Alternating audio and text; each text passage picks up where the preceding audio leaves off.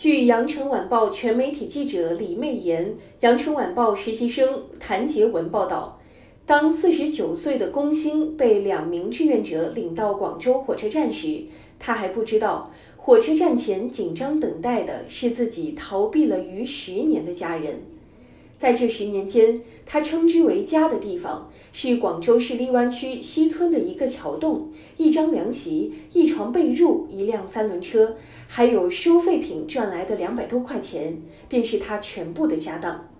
过往的路人很难想象，这个戴着眼镜、斯斯文文的流浪汉曾经是一所小学的校长。十年前，他与家人断绝联系，独自一人在广州街头流浪。这一切的落差要从担保协议上的一个签名说起。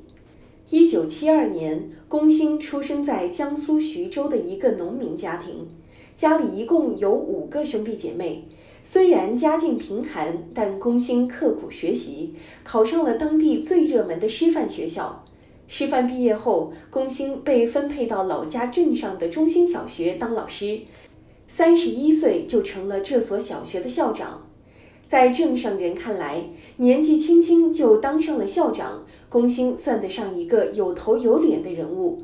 上门请他帮忙办事的人络绎不绝。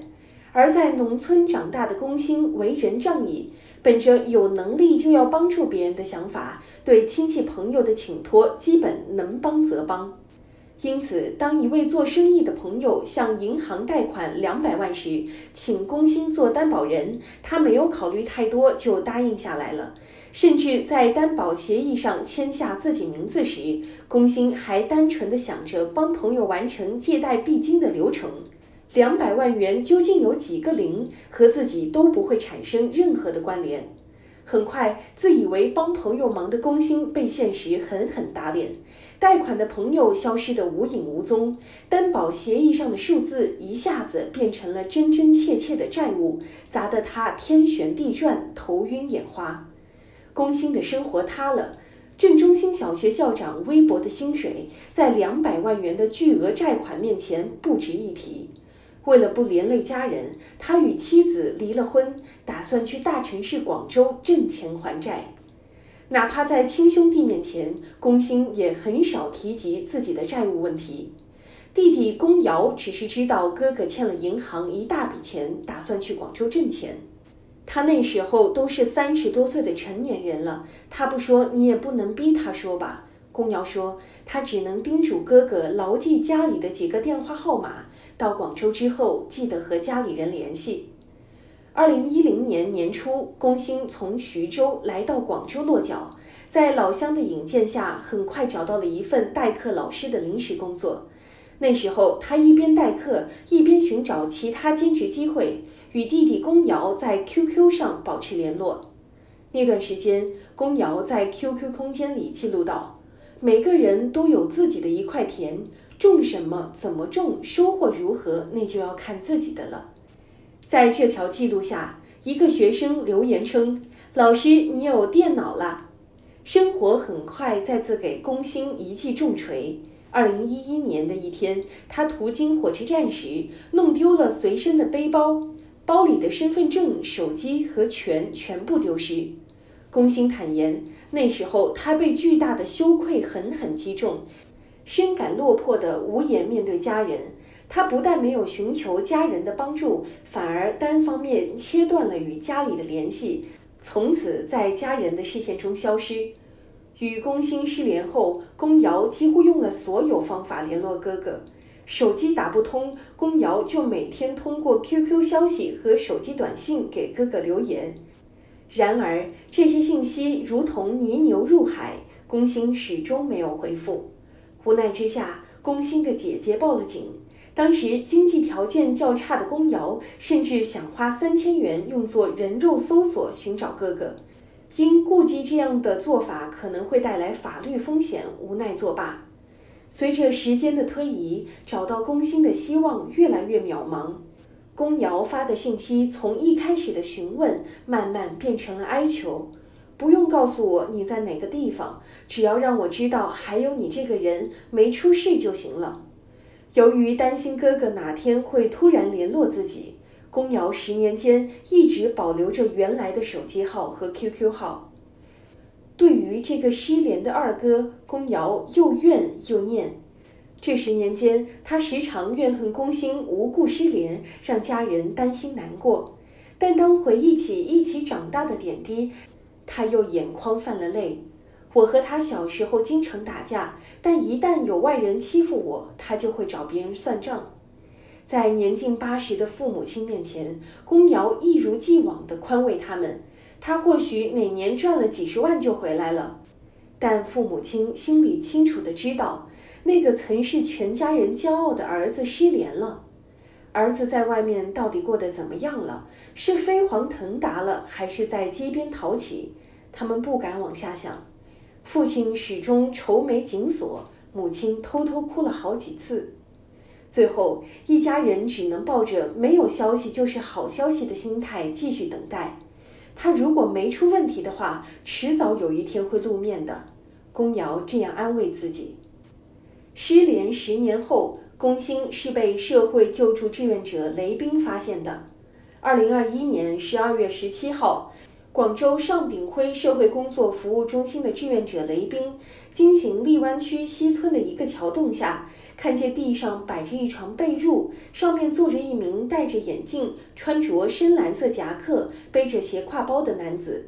他的被褥旁边放着一些洗漱用具，还有一些铁罐和纸箱。一辆三轮车身后的栏杆上晾着三件衣服。雷兵马上意识到，这是一名靠卖废品为生的流浪者。出于救助工作的敏感，他走上前，声称自己是经过这里的路人，和这名男子交谈起来。在简短的交流中，雷兵发现男子的谈吐很好，像一名知识分子。得知他丢了身份证后，雷兵从包里摸出一个笔记本，请男子写下自己的姓名和身份证号，表示自己可以帮他办理临时身份证。男子接过本子，用流畅的字体写下了“工薪”两个字，不动声色地获得了工薪的姓名和身份证号。雷兵和尚炳辉社会工作服务中心的主任尚炳辉马上着手研究工薪的具体地址。并通过警方的协助联络他的家人。自始至终，雷兵都没有向工薪表明自己是帮助流浪者寻亲的志愿者。这些流浪汉都是很有自尊心的，在外面混得不好，故意不联系家人。如果知道我是帮他们找家人的，可能马上就跑了。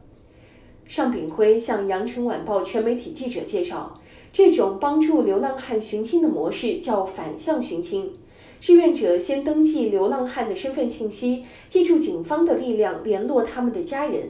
与此同时，盯紧流浪汉的踪迹，直到家人来和流浪者团聚。雷兵笑称自己就像一个撮合流浪汉和他们家人的媒婆。我们一边要抚慰流浪者，让他不要跑了；另一边又要赶紧联络家属，让他们把流浪者接回家。通过警方得知龚鑫在广州被找到后。龚瑶和姐夫驱车二十个小时，连夜从徐州赶往广州。二零二一年十二月二十三号早上六时，龚瑶和姐夫到达了尚炳辉社会工作服务中心。接下来要做的事情依然是等待。服务中心的工作人员告诉龚瑶，龚鑫可能出去收废品了。目前已经有两名志愿者在桥洞下蹲守，等待龚鑫的出现。当日晚上的十一点五十七分，雷兵接到了前方志愿者的电话，龚鑫出现了。雷兵高兴地笑出了声，找到了，没有白白辛苦。十分钟后，龚瑶看见十年没见的二哥被两名志愿者领着远远走来，他歪着头，强忍泪水，走上前扶住哥哥：“我是来接你回家的。”突然见到了自己逃避多年的家人。龚鑫一下子窘迫的双手无处安放，声音也不由得带了哭腔：“我现在还不能走，有什么事我们回家之后再说好吗？我不能走，我还有一辆三轮车和两三百块钱的东西呢。”我的天哪！龚瑶抱头感叹，他指着自己的车：“看见了吗？这是我买的车。我们兄弟姐妹现在过得都很好，爸妈的身体也很好。”如果不是想你的话，他们的身体会更好。龚瑶把龚鑫扶上了车子的后座。你有什么困难，我们可以一起面对。走吧，我们回家去。在众人的劝说下，龚鑫终于结束了流浪生涯，同家人踏上回家的路。二十四号零时二十一分，龚瑶和姐夫带着龚鑫开车离开救助站，连夜赶回徐州。二零二一年十二月三十号，《羊城晚报》全媒体记者致电询问龚鑫返回家庭的现状。龚瑶表示，哥哥目前和父母住在一起，情绪稳定，丢失的各项身份证件也在重新办理当中，一家人准备迎接一个新的开始。至于此前的债务问题，我们兄弟姐妹生活都变好了，会帮着工薪一起解决。感谢收听《羊城晚报广东头条》，我是主播金伟。